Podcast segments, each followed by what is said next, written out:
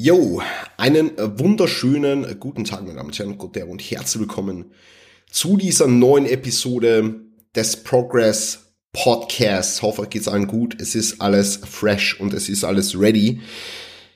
Falls ihr euch fragt, warum sich der Typ hier ähm, am Mikrofon am anderen Ende ein wenig erkältet anhört, der Typ ist erkältet und zwar seit einer Woche, befindet sich aber schon wieder auf dem Weg der Besserung, ja. Das heißt, ihr müsst auch heute diese, diese Podcast-Episode mit einer leicht nasalen Stimme anhören, ja. Ich würde heute gerne ein wenig über das Thema Latissimus-Training sprechen, ja. Ist ein wenig aus dem Kontext gerissen. Allerdings muss ich ganz einfach sagen, ich habe letztens im Lift the Standard Forum einen sehr ausführlichen Forumbeitrag zu diesem Thema geschrieben der anschließend zu einer regen Diskussion geführt hat. Und generell muss man halt sagen, wer von euch noch nicht Member auf LTS ist, also liftthestandard.com, der oder die ist selber schuld. Ja. Weil hier wird wirklich Content in Höchstmanier produziert und hier wird wirklich alles bis ins letzte Detail aufgearbeitet. Ja. Genau. Ich würde es heute gerne ein wenig zusammenfassen und so ein very concise Guide for Lab Training sprechen, tatsächlich sprechen.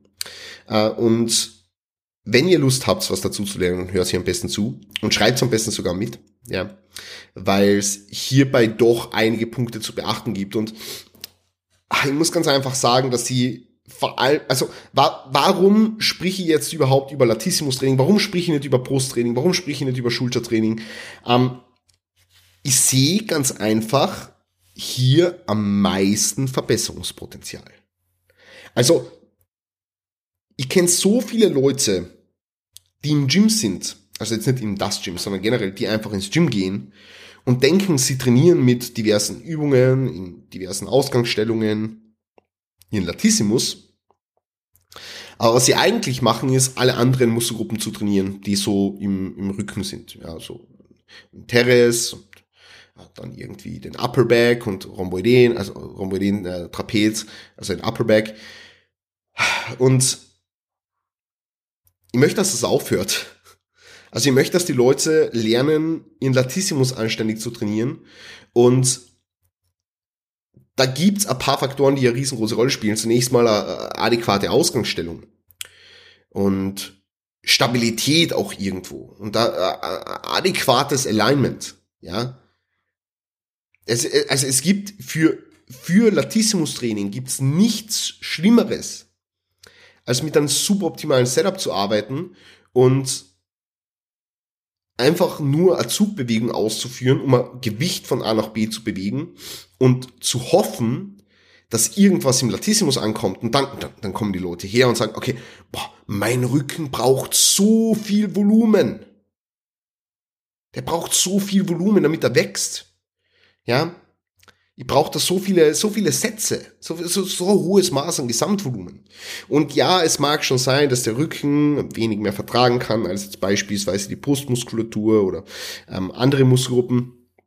Nichtsdestotrotz hat eine Volumenerhöhung und all das, was damit in Zusammenhang steht, keinen Sinn, keinen Nährwert, ja, wenn das, was du machst, nicht da ankommt, wo du willst, dass es ankommt.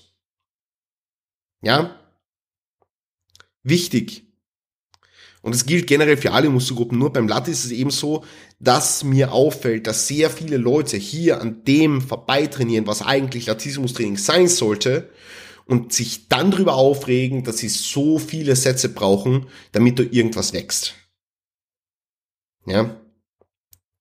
Und an dieser Stelle möchte ich gerne, dass du diesen Podcast in deine Story teilst, weil dieser Rant verdient definitiv einen Share.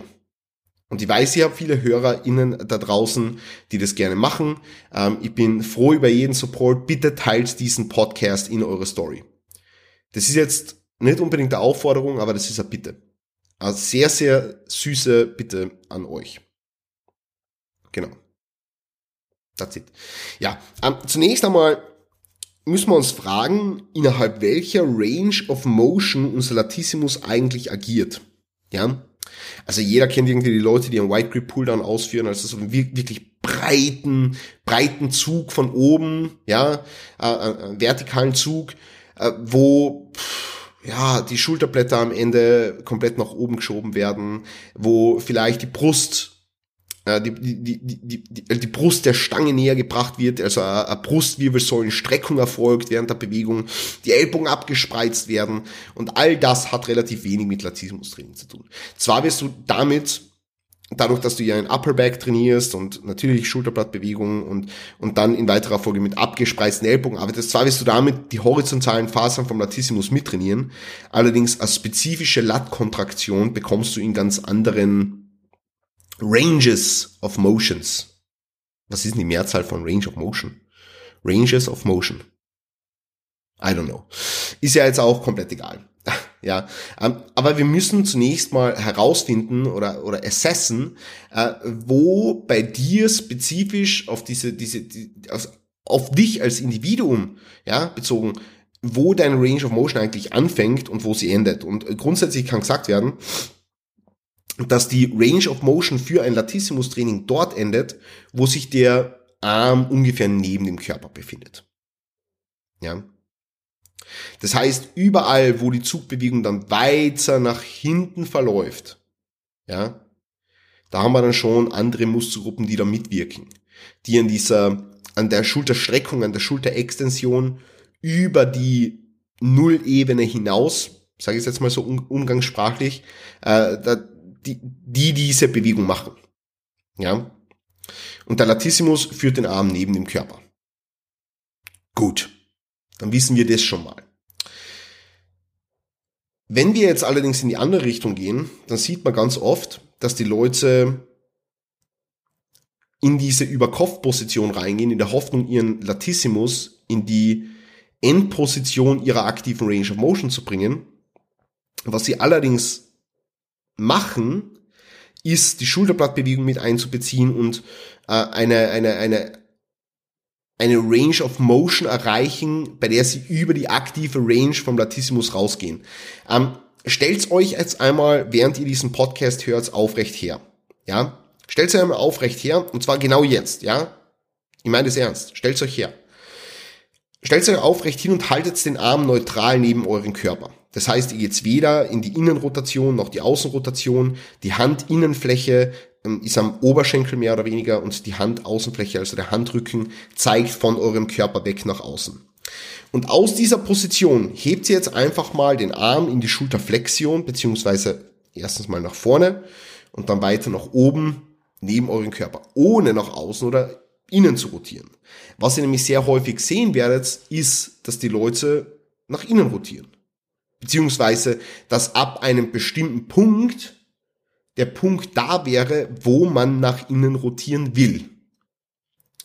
Und dieser Punkt würde schon über die aktive Range of Motion deines Latissimus rausgehen.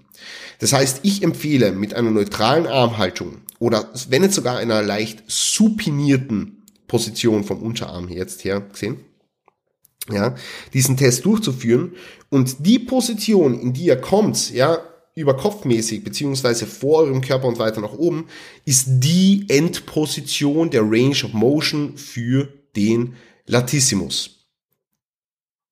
Ja. Und das ist jetzt auch theoretisch die Endposition, äh, wo euer Körper drin sein sollte, wenn ihr diesen Single Arm Chest Supported Pulldown macht, den ihr bei mir schon tausendmal gesehen habt. Also auf YouTube oder irgendwie auf Instagram, in meine Stories, in meine Trainingseinheiten, äh, diesen, diesen Single Arm Chest Supported Pulldown. Ja. Und das ist genau die Endposition, wo ihr sein solltet. Nicht darüber, nicht äh, über dem Kopf. Also die Endposition für ein Latissimus ist nicht über Kopf. Ja. Gut. Fürs Thema Latissimus-Training würde ich mir gerne drei Bewegungsmuster anschauen. Einerseits eine Pulldown-Variation, ein Row und ein Pullover, beziehungsweise legen wir vor allem Fokus auf Pulldown und Row. Ein Pullover ist ein Movement Pattern, was man mal einbauen kann, was jetzt meiner Meinung nach allerdings keine Pflicht ist, sondern wie gesagt, das ist was, was man einbauen kann. Ja. Jetzt gibt es natürlich für den Pulldown verschiedenste Arten und Weisen, das Ganze auszuführen. Wenn du eine bilaterale Zugbewegung in Form von einem vertikalen Zug ausführen willst, dann macht's sehr viel Sinn, wenn du einen verstellbaren Griff hast. So irgendwie so, so ein Prime-Handle oder, oder du hast irgendwie ein, ein Mag-Grip, wo du dann die Handles herumwickeln kannst oder generell eine andere Stange, wo du die Handles herumwickeln kannst. Weil das Ding ist, du musst für eine gute Latissimus-Zugbewegung schauen, dass du ein korrektes Alignment herstellen kannst. Und ein korrektes Alignment ist, dass du vorm Körper entlang ziehen kannst. Und vorm Körper entlang ziehen heißt, dass deine Hände, deine Ellbogen und deine Schultergelenke auf einer Ebene sind. Ja? Das heißt, wenn du jetzt hergehst und sagst, du hast dann viel zu breiten Griff, ja, dann kannst du das nicht gewährleisten. Wenn du hergehst und sagst, du hast dann viel zu engen Griff, dann kannst du das nicht gewährleisten. Das heißt, du brauchst einen adäquaten Griff. Und da musst du wirklich auf deine individuelle Schulterbreite Wert legen. Ja. Und in den meisten Fällen muss ich ganz ehrlich sagen, würde ich tatsächlich einen unilateralen Zug bevorzugen. Ja, wie gesagt, also wie gesagt, Alignment ist alles und wir müssen schauen, dass Schulter, Ellbogen, Handgelenk auf einer Linie sind, damit wir den adäquaten Bewegungspfad gewährleisten können, der in weiterer Folge vor dem Körper stattfindet, nicht seitlich vom Körper. Ja? Das heißt, wir brauchen entweder ungefähr einen Schulterbreitengriff oder eben du machst das Ganze unilateral. Weil der Zug geht ja schlussendlich in, der, äh, in Richtung der Hüfte nach unten. Ohne eine Rotation nach hinten, ohne eine Rotation nach oben, ohne irgendwas, sondern wirklich einfach nur Zug nach unten in Richtung Hüfte. Und der Oberkörper bleibt dabei in einer relativ neutralen Position. Also der überstreckt jetzt nicht. Äh, du hast dann leicht gebraceden Rumpf, leicht gebracete Core-Position, ja, wenn man das Ganze so sagen kann. Das heißt, dein Rumpf ist leicht angespannt. Du bist in einer neutralen Position. Also du bist jetzt nicht, angenommen, du willst jetzt den Upper Back trainieren mit einer Pulldown-Variation. Ja. Dann wäre es sehr sinnvoll, wenn du die Brustwirbelsäule leicht überstreckst, also in der Brustwirbelsäulen-Extension reingehst und hier die Schulterblattbewegung nach oben und unten betonst. Ja, Elevation und der Depression der Schulterblätter. Ja. Und dadurch würdest du dann mit einem weiteren Griff Upper Back und auch Teres Major beanspruchen. Und natürlich auch die horizontalen Lattfasern, was definitiv auch Adasens-Berechtigung hat. Aber wie gesagt, wir sprechen jetzt von, äh, ja, natürlich unter anderem eine vertikalen Latfaser, beziehungsweise ähm, wirst du damit äh, den Latissimus sehr, sehr gut hitten mit einem Schulterbrettengriff. Wie gesagt, wenn du ein komplettes Trainingsprogramm zusammenstellst und du hast Upper Back Zugbewegungen drin, dann hast du auch die horizontalen Fasern vom Latissimus, weil du ja nicht immer einfach eine isolierte Schulterblatt-Protraktion, Retraktion machst sondern du wirst immer Ellbogenbewegung nach außen mit dabei haben und damit auch Teres und äh, die horizontalen Fasern vom Latissimus. Ja, genau. Die Rumpfposition bleibt also immer in einem, in einem relativ neutralen Zustand. Ja. Also, du siehst schon, dass hier ein paar Möglichkeiten gibt, wie du das Ganze am besten gestalten kannst. Ich würde mir einfach ein wenig durchprobieren und wie gesagt, ich bevorzuge in den meisten Fällen auch aufgrund von einem sensational Aspekt, also einfach aufgrund vom, vom Gefühl mehr oder weniger, unilateral zu arbeiten. Und dadurch kannst du dann in weiterer Folge sagen, hey, äh, du kannst deinen Körper in genau die Position bringen, wo er hin soll, um eben, wie gesagt, diese, diese akkuraten Kontraktionen sicherzustellen. Und dasselbe gilt für den Row, denn jetzt kommen wir zum zweiten Bewegungsmuster und äh, ich würde hier tendenziell auch eine Single-Arm-Row-Variante bevorzugen tatsächlich. Ja. Alignment ist nämlich auch hier key. Du willst Schulter, Ellbogen, Hand auf einer Linie positionieren und gewährleisten, dass der Zug schön in Richtung Hüfte gehen kann. Ja. Also eine Single-Arm-Row-Variante ist also am Kabel ja, am Kabel, muss man dazu sagen, ich weiß nicht, wie ich es schon gesagt habe, ist definitiv meine bevorzugte Variante. Man, man, man sieht die Leute mit allen möglichen Griffvariationen arbeiten, was jetzt, äh, was jetzt Kabelrudern betrifft. Jeder von euch kennt diesen V-Griff und dieser V-Griff ist meiner Meinung nach Abfall für Latissimus-Training, denn dieser V-Griff zwingt dir ja dazu, dass wenn du jetzt ziehst in Richtung vom, vom, vom Bauch, ja, dass du im Schultergelenk nach innen rotierst. Ja.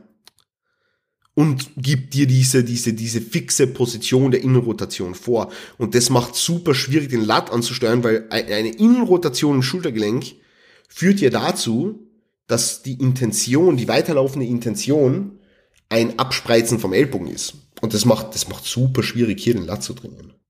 Ja. Das heißt, du brauchst für Lat-Training ein gewisses Maß an externer Rotation. Und genau dieses Maß an externer Rotation kriegst du, wenn du jetzt beispielsweise einfach Single-Arm arbeitest. Ja. Genau. Ähm, wenn du diese Rudervariation ausführst, dann ich es entweder am Long Pulley machen oder ich würde das Ganze mit Chest Support am Kabel machen, also einfach eine Bank aufstellen, weil viele haben keinen guten Long Pulley ähm, und schon gar nicht mit einer verstellbaren, ähm, mit einer verstellbaren Rolle am Kabel, ja. Das heißt, ähm, da wäre auch ein Setup adäquat, wo du jetzt eine Bank positionierst auf ungefähr 70 bis 90 Grad ähm, und dich da wirklich abstützt. Ja, und das, das, das, das Ganze an einem anderen Kabelturm ausführst. Nichtsdestotrotz, wie gesagt, also wenn du das Ganze am Long Pulley machen kannst, und das, das könnte ja sein, dass du das machen kannst, dann stellst du am besten den Fuß der Seite, der die Zugbewegung ausführt, nach vorne oben auf die Plattform. Weil wenn du jetzt das andere Bein nach oben stellst, dann hast du hier kein gutes Widerlager. Du willst ja ein Widerlager haben. Wenn, wenn es dich mit der rechten Seite, mit der rechten Körperhälfte nach vorne zieht, dann willst du das rechte Bein oben positionieren, um diesen, diesen, diesen, diesen Gegenpol zu bilden, dieses, dieses Widerlager. Ja.